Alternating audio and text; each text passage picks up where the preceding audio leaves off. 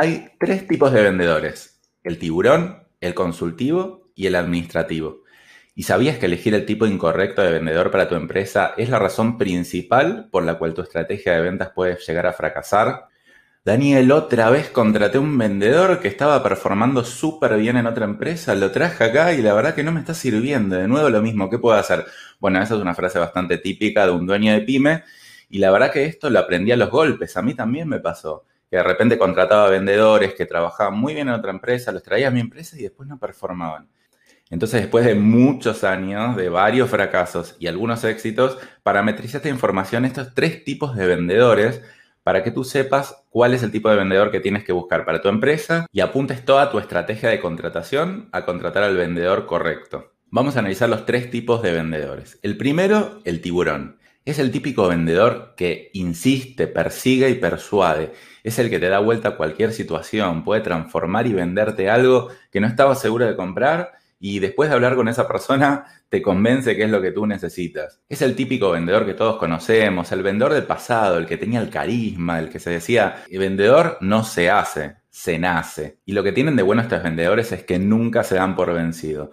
Por eso uno de los pros es que si tú trabajas con grandes cuentas, es el vendedor ideal, porque la verdad que nunca se va a dar por vencido hasta conseguir esa cuenta. Sin embargo, es el típico vendedor poco organizado, que no te va a cumplir un proceso, que se va a orientar en resultados y la verdad que tiene que manejar muy pocos prospectos, porque la verdad que cuando uno le empieza a ampliar la gama de prospectos que tiene que manejar, no lo sabe gestionar porque es desorganizado y porque le gusta trabajar con pocas cuentas pero muy grandes. Entonces, si tu empresa tiene procesos de venta complejos y le venda grandes cuentas, el vendedor tiburón es el más recomendado para ti. Otra contra de este tipo de vendedor es que no se suele actualizar mucho. Cree que se las sabe todas y para él lo único que vale para la venta es su talento. Entonces, en el momento que ese vendedor no está más en tu empresa, no te quedó ningún proceso definido porque ese vendedor se llevó el know-how con él. El segundo tipo de vendedor es el vendedor consultivo y ese soy yo.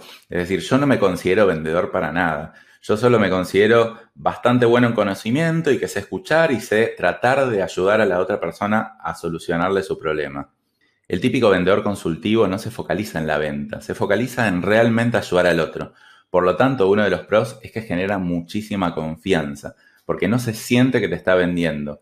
Este es el vendedor que mejor funciona para negocios de información dispersa, donde el prospecto necesita mucho asesoramiento y que lo ayuden a organizar esa información muy importante para la industria de venta de servicios. Este tipo de vendedor suele ser bastante organizado y bastante orientado a procesos, por lo que te puede ayudar a mejorar tu proceso interno y dejar un conocimiento dentro de tu empresa más allá que ese vendedor después a futuro no esté más. Las desventajas de este tipo de vendedor es que no suele ser agresivo, es decir, cuando uno tiene una gran cuenta y una sola oportunidad que la tiene que conseguir sí o sí, tal vez el vendedor tiburón es mucho más eficiente, porque la verdad que el vendedor consultivo espera un poco más a que el prospecto le consulte. Obviamente se pueden hacer ciertas tácticas de, seguimiento de ventas, pero nunca va a ser lo mismo que un vendedor tiburón.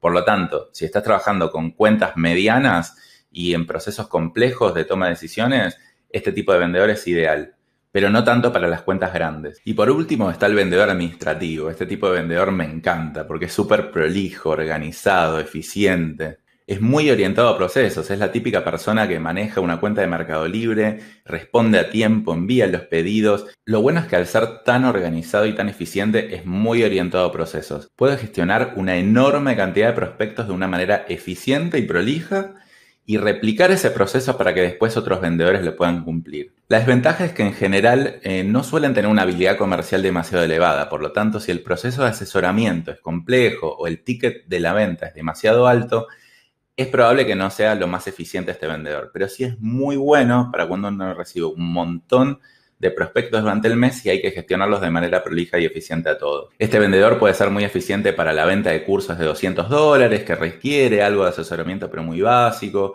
para préstamos personales o para productos o servicios de ticket medio bajo. En mi experiencia, tanto en mi empresa como asesorando a otras pymes, esta es la principal razón por la que un vendedor cuando ingresa a una empresa fracasa a pesar de haber tenido éxito en otra. Entonces todo el tiempo uno está rotando de vendedores y no sabe bien por qué. Entonces hay que entender muy bien qué tipo de vendedor uno necesita. Tiburón consultivo o administrativo. Obviamente esto es una simplificación y puede haber mix entre, entre todos los perfiles. Entonces, las tres principales cosas que tienes que analizar en tu empresa para ver qué tipo de vendedor te conviene contratar es, primero, el tamaño de las cuentas que quieres captar. Segundo, qué nivel de consultividad o de asesoramiento le tengo que dar a mi prospecto. Y tercero, es el volumen o la cantidad de prospectos que voy a gestionar. En base a eso, puedes elegir tu perfil de vendedor idóneo hacer la descripción del rol y luego entrevistar en base a esas habilidades. Así que ya sabes, no existe tal cosa como un vendedor bueno para todo. Y en tu empresa, ¿qué tipo de vendedor necesitas? ¿Tuviste alguno de estos problemas que yo te comento en el pasado? ¿Cómo los estás solucionando? Si te parece, compárteme aquí tu caso y te doy mi opinión o podemos ponernos a compartir entre todos experiencias que tenemos en cuanto a la contratación de vendedores.